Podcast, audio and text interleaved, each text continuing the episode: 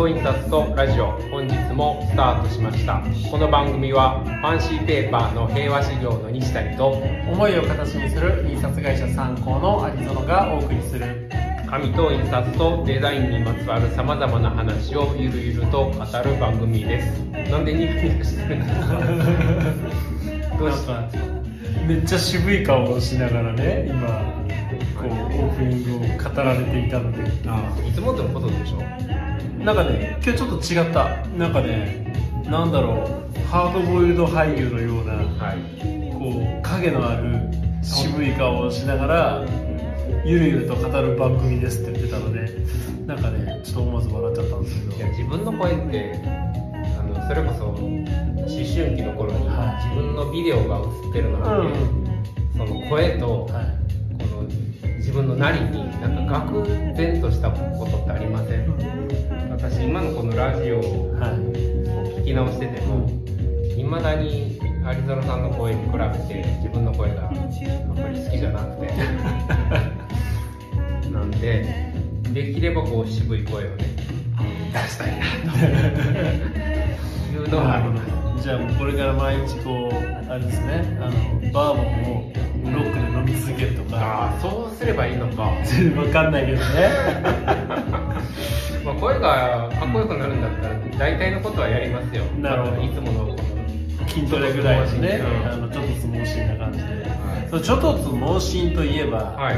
もういやあ先週。ね、はい。土曜日に、はい。あのバレンタイン特集で出ていただいたはい。大成式製作所さんにはい。見学にお邪魔したわけですけども。最終日でしたからねそうですね。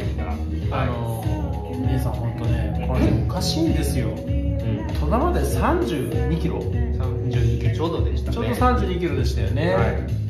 あのまあ、僕とねディレクターケイシは車で向かったわけですけども当然はいはい。東京の東側から。はい。約1名走ってきた人いましたからね。そうですね。前の晩がちょっとね、うん。あの加藤文明社さんのイベントで遅かったから、えちょっと体力的にどうなのかなとは思ったんですけど、えうん。まあまあ朝起きたらあいけるなと思って。で3時間半でしたけど。ですよね。だってもういやなんか30何キロはい。走って、まあ、普通に考えたらヘトヘトになる距離だと思うんですよね普通の人にとっては。うんかもしれない。でも西谷さんそのままついて、はい。もう歩いて駅前駅から歩いてきましたぐらいの感じで普通にそのまんま工場見学入ってこられたじゃないですか、そうまあちょっと遅れてたんでね、うん。うん、申し訳ないなと思ってもうスタッフさんといやでも本当に全く何にも疲れてない。3時間半で32キロ走って、普通の人が多分3キロぐらいを歩,、歩いた感じってまあしんどくはないじゃないですか、おそらく。歩きだったらね、うん、それが32キロ走ってるのと多分一緒で。すねまあ本当そんな感じでしたようね、ん。もうね改めて西谷さんってやっぱ宇宙人なんだなっていうのをねうん。実感した。まあもう今更じゃないですかまあまあ今更なんですけどね。まあでもどう展示会もねうん。満喫できて、そうですね、まあ、ちょっとだけ言うとやっぱ紙であこまであの見本上で見るのと箱で立体的に見るので印象違いましたね。紙の印象が違う。私は岩肌が一番まあ、大成式さんがその針箱というねあの芯材を使ってその上に紙を貼ることで、えー作るような、まあ、一番なんていうかなパッケージの中でいうと高級なものそうですね。高級なバレンタインチョコが入ってるような綺麗な箱を作ってらっしゃる会社さんで,、でえっとそのサンプルとしていろいろな紙ではい。同じように、まあ、チョコバレンタインのチョコのようなはい。パッケージを作って展示をされてたわけですけど、だから紙による表情の違いねがえ一目瞭然の展示だったので、え紙のための展示って言ってもよかったようなね。そうですね。はい、紙で32キロ一本走って見た甲斐が全然ありましたね。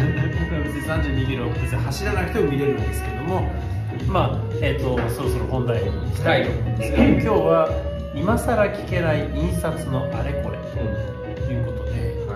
まあ印刷のことについてね。つなぎますね。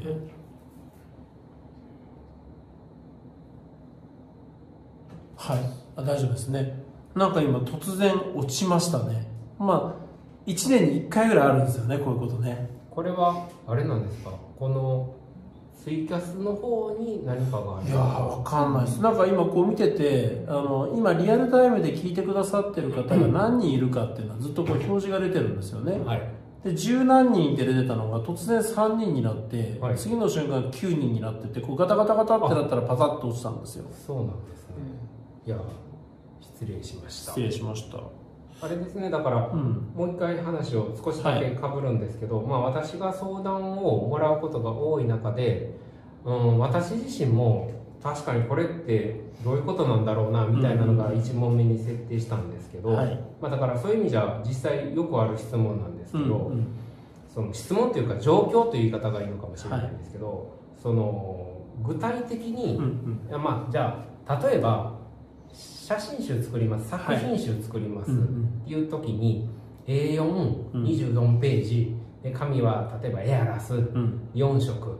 で表紙とな本も一緒ですみたいなそういうふうに仕様がもうある程度、まあ、もしくはほとんど決まってるうん。っていう時に印刷見積もりくださいとかちょっと相談したいんですみたいな相談は、まあもちろんこれはある。んですまあ比較的簡単ですよね。ですけど全然まだぼんやりした段階、状況の中で、うん。でも大体作るものはなんとなくイメージがあってで具体的にはないんだけどちょっと大体どれぐらいの価格お値段するのかとかどれぐらいのスケジュールでできるのかなんとなく知りたいですみたいな相談っていうのが結構私の場合多くて、えだからこれが名刺でもそうでしょうし、パッケージとかポスターとか、はい。い、ろんな場面でそういう、まあ、相談というか、うん。こんな視点で印刷屋さんに相談していいんですかみたいなんことがあるんですけど、はい。そういう話ってどこの時点からうん印刷屋さんの出番になるんですか、あのねこれ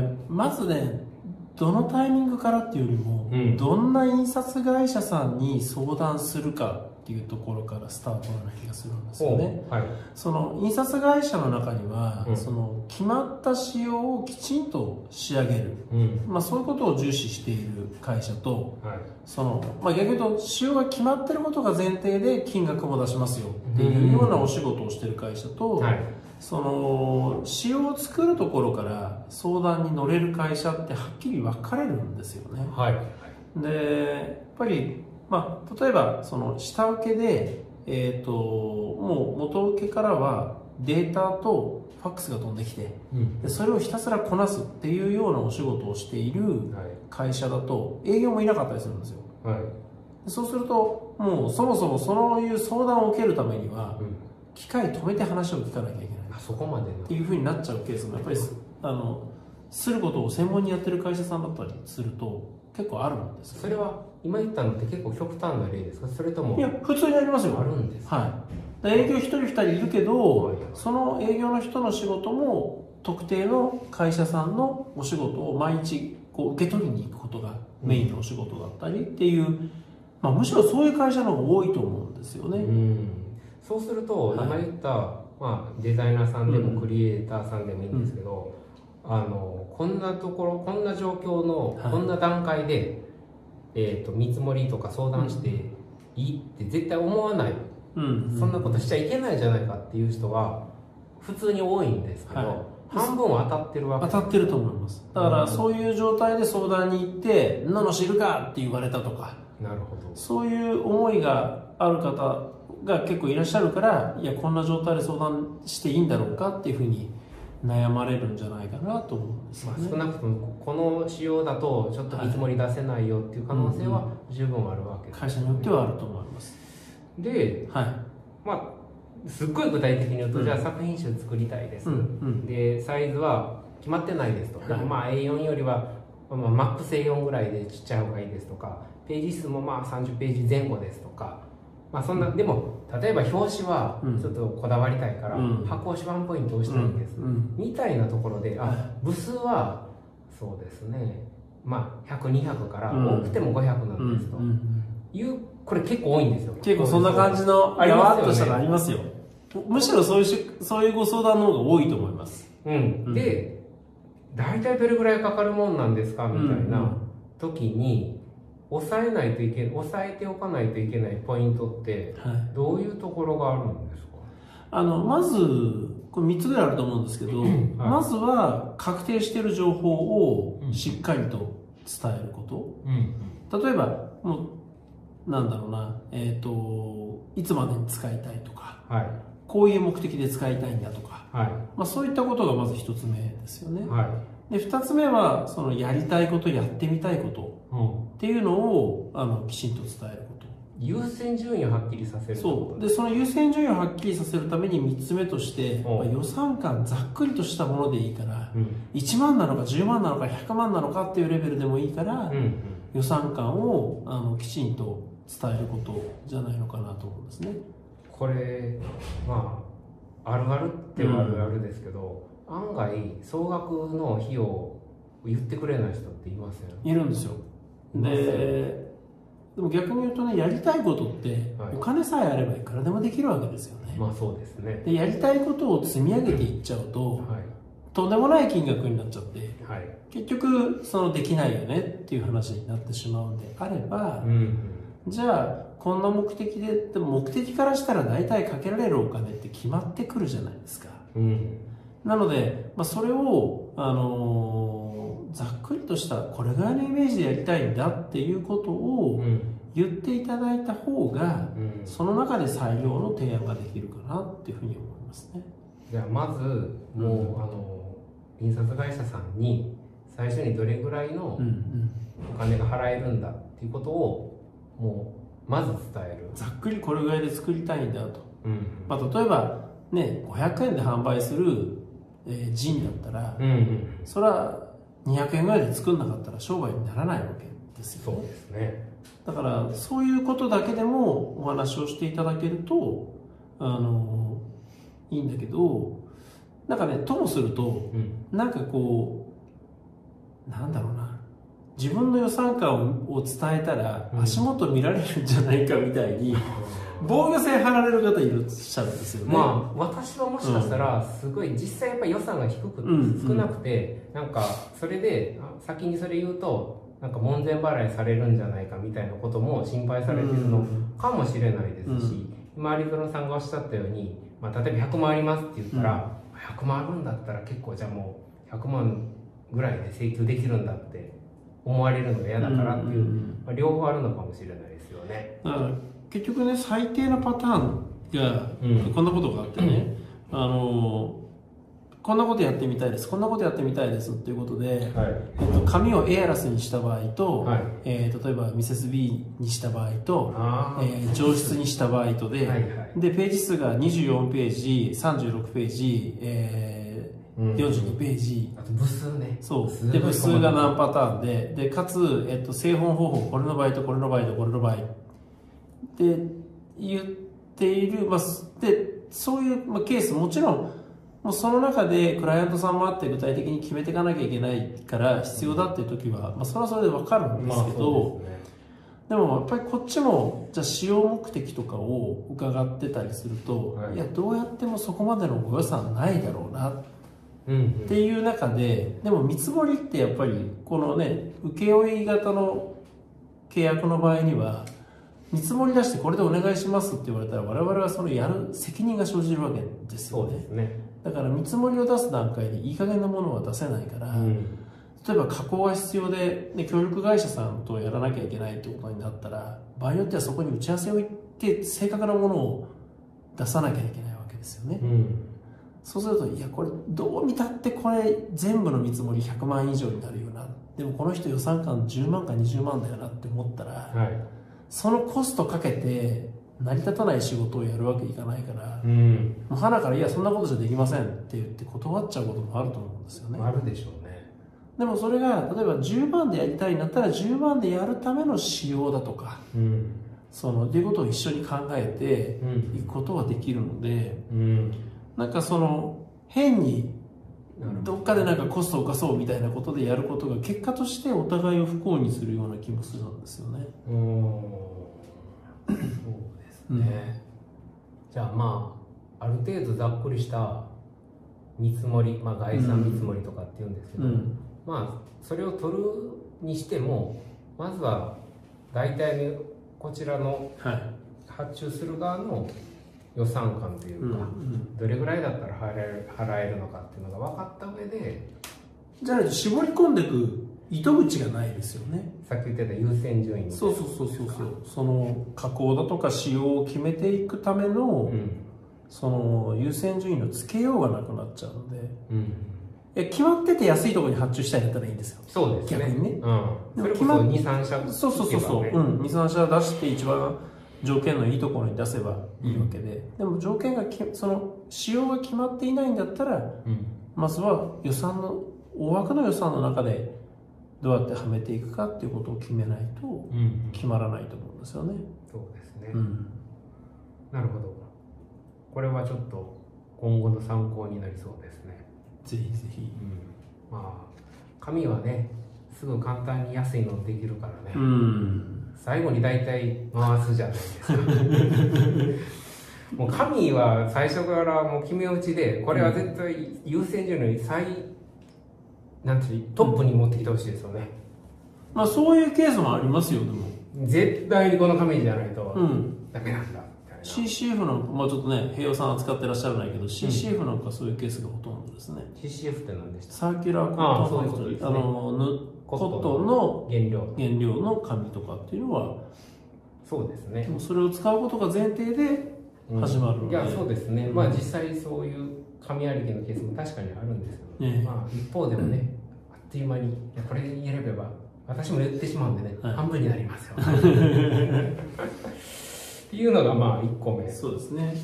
1個目でだいぶ時間使っちゃったけど。本当だ。でもう1個、はい。これもまあまあ実際最近やっぱりだからどちらかというと、はいバリバリのデザイナーさんじゃないところからの話で、はい。印刷用って印刷するために印刷のデータって作るわけじゃないですかはい。でもデザイナーさんだったら作れるでしょ、うんよくで、うんえーと印刷会社さんとデザイナーさんが横で会話してて、はい。この形式で、うんうんみたいな言い方なんかアウトラインとかアウトラインを取ってとかね。なんかそんなのうん、ありますね。でも私たちとか、はい。まあ私もそうですし必ずしもデータ作れない人もいるじゃないですか、うんうんそういう時ってどういう状況でな なん渡せばいい何を渡せばやってくれるのかな？これそのイラストレーターとか、はい。インデザインとかを使わない前提の話ですよね。そうですそうです、あの何でもいいっすよ。うん。例えばデジタルでは絵を描いてる人だったり、はい。アナログで絵を描いてる人が、自分で作品集作りたいっていう時の、でもデザインのそのなんか CMYK データがいいんですかとかはい、そういうこともわからない人はうん、相談していいのかな、もちろんもちろん。なんでどんなソフトを使っててでそのソフトからどういう形式でデータが吐き出せるかっていうのを、まあ、ソフトの仕様を伺ってうん。あじゃあうちの環境だったらこの形式で出してもらったら比較的安定してうん。高品質で出力できるなとかっていうのは、ほまあ、それを伺って決めることができますからじゃあ印刷会社さんの営業さんはそのデザイナーさんとか作家さんが作ってるデータとかを聞けばうん。なんとかできる多分あの想像はつくと思います。へであとはその、まあ、各会社の印刷会社のデータの環境にもよると思うんですけえど、ん。例えばえっとちょっと詳しい話をもうちゃんと理解してないんですけどマイクロソフトオフィスで作ったデータで、色指定をするときに黒で指定をしていると,、えー、と印刷データを作ったときに、えー特色あごめんなさい墨のデータになるんですね。墨文字はちゃんと墨一色になるんですけあどの色選ぶ文字の色選ぶそうそうそうそう。そうあれを自動って指定しちゃうと、えーそのまんま印刷のデータに投げるとうん。リッチブラックになっちゃうんですよね。CMYK 全色使ったああえ印刷でもそうなるんですなっちゃうらしいですよ。よく出力機でそうなりますよ、はい。でそうすると例えば小さな文字ではい。リッチブラックにしてしまうと、うん。半ズレが起きてうん。文字がぼやけてしまったりとかっていうことにもなったりするのでうん。むしろそのこの形式で出したいんだけどどうしたらいいっていうのをうん。あの確認を印刷会社さんとしてもらうのがいいのかなと思いますね。じゃあもう何だっていいってことです極まあ、端ななんだっていいし、なんとかすするのがプロの仕事ですから。もちろんじゃあ原画持っていったっていうわけあ全然ありますよ。あの極端な話、特色でうん、えっ、と、まあ、ある会社さんのロゴマークを印刷するときに、うん。ディックの何番っていう指定はもちろんあったんですけどはい。陶器の置物持ってこられて。おでこの色にしたいんですと。えロゴマークを。ロゴマークを。おでそれを見てで実際 DIC でいうと何番と何番の中間ぐらいだよねっていうことになって、うんうん。その色を作って印刷したりとかっていうこともうん。ありますんで、あそれで言うと、はずいぶん昔ですけどまあこれ言っていいのかな？ゴーフルのねうん。食べる。はい。あれのポスターを作るっていうのがあって、えであの平台校正で印刷したんですけど、色をゴーフルえ見て、うんうんうん。でゴーフル見ながら色。をあ普通にありますよそれ。ああるんだ、はい。それ今の話それと一緒ですよ。ね全然一緒です。へだから例えばお洋服の、えーパンフレットとかえも、はい。その現物持ってきていただいて。ああるんですありますあります。でやっぱ微妙な色ってあるじゃないですか。うん。その例えば茶色だったりとか紫だったりとかうん。その転びやすい色。うんでしかもでも写真なのでた特にファッションの写真なんかだったりすると景色のなんていうかなこう見栄えのいいところで撮ってるじゃないですか。はい。白バックじゃなくて、そうですね。でそうするとその撮った環境による色の影響も当然あるわけで。大きいでしょうね。そうです、でそうするとじゃあその色そこの写真における正しい色とはい。商品として正しい色とうん。どっちに寄せていくのかとか。そういうことですね。そういうことをそのね例えば考えながら色を作っていったりっていうことは、うん。まあこれ、まあ、印刷ひょっとすると印刷の方のねうん。あの話でデータ作りじゃないかもしれないけれどもうんまあそんなことは全然普通にやれることだと思いますね。うんうん。今の話で一個だけ掘り下げたいんですけど、そのじゃあ現物見てはい。色を決めるっつったって、はい。さらにそこにコート紙にするのかうんうんうんうん。上質紙にするのかで、多分その現場の人ってそのそれ見た時に選び方変えるんでしょうね。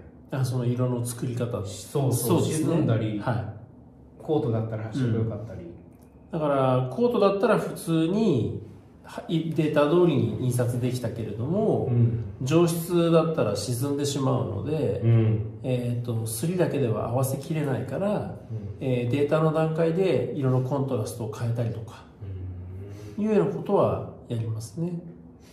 だそうだだからこそその本気本紙構成ってやっぱそのためにやるんだと思うんですよね。はいはい。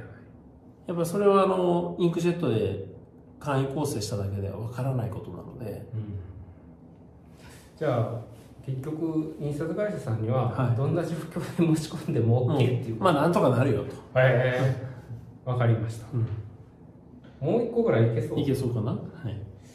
ちょっとガラッと変わるんですけど、えー、とこれもよく聞かれて私答えられない頼もしいなんとかしますよ、話いや頼もしいな。うん。あのまあこれちょっと参考さんは油性インクで、はいはいはい。油性のオフセットだからあれですけど、UV もね、うんうんうん。まあ、どんどん出てきてるのかちょっとわからないですけど、はい。まあ増えてるじゃないですか。UV と油性って陰気の匂いも明らかに違いうん、ます違いますよね。あのねこれ UV か油性かっていう、この前もはい。2日ほど前にも言われて、ある人から匂った瞬間参考さんの匂いしたんです。参考さんがえということは、えー、と油性です。異性、うん。いや本当に参考さんのいつも来るでしょ、はい。会社に、はいはいはい。あれがしたからあーもう絶対油性だと思って。まあ、そもそもね、うん。あの聞いてくださってる方でその2つの違い何なのっていう方もいらっしゃると思うんで。あと3分ぐらいで、うん。あの 昔コート紙に印刷されたジーンズを上質なハガキに同じ色でと言われ涙を流した。そうそう 違う色になるんですよ紙違うと。まああの UV 印刷機っていうのはもともと油性しかなかった自然乾燥のインキしかなかった時に、うん。より生産性を高めるために UV ランプを照射することで速乾させる一瞬で効果もう印刷物として出てきた時には硬化している乾燥しているという状態を作る。はい。のが、まあ、UV 印刷機とうん。UV, の UV のインキなんですけれども、そうですね。まあ、この2つはもう全然違うものうん。だと思うんですよね。もう今西谷さんおっしゃったようにもう匂いがまるで違う。うん。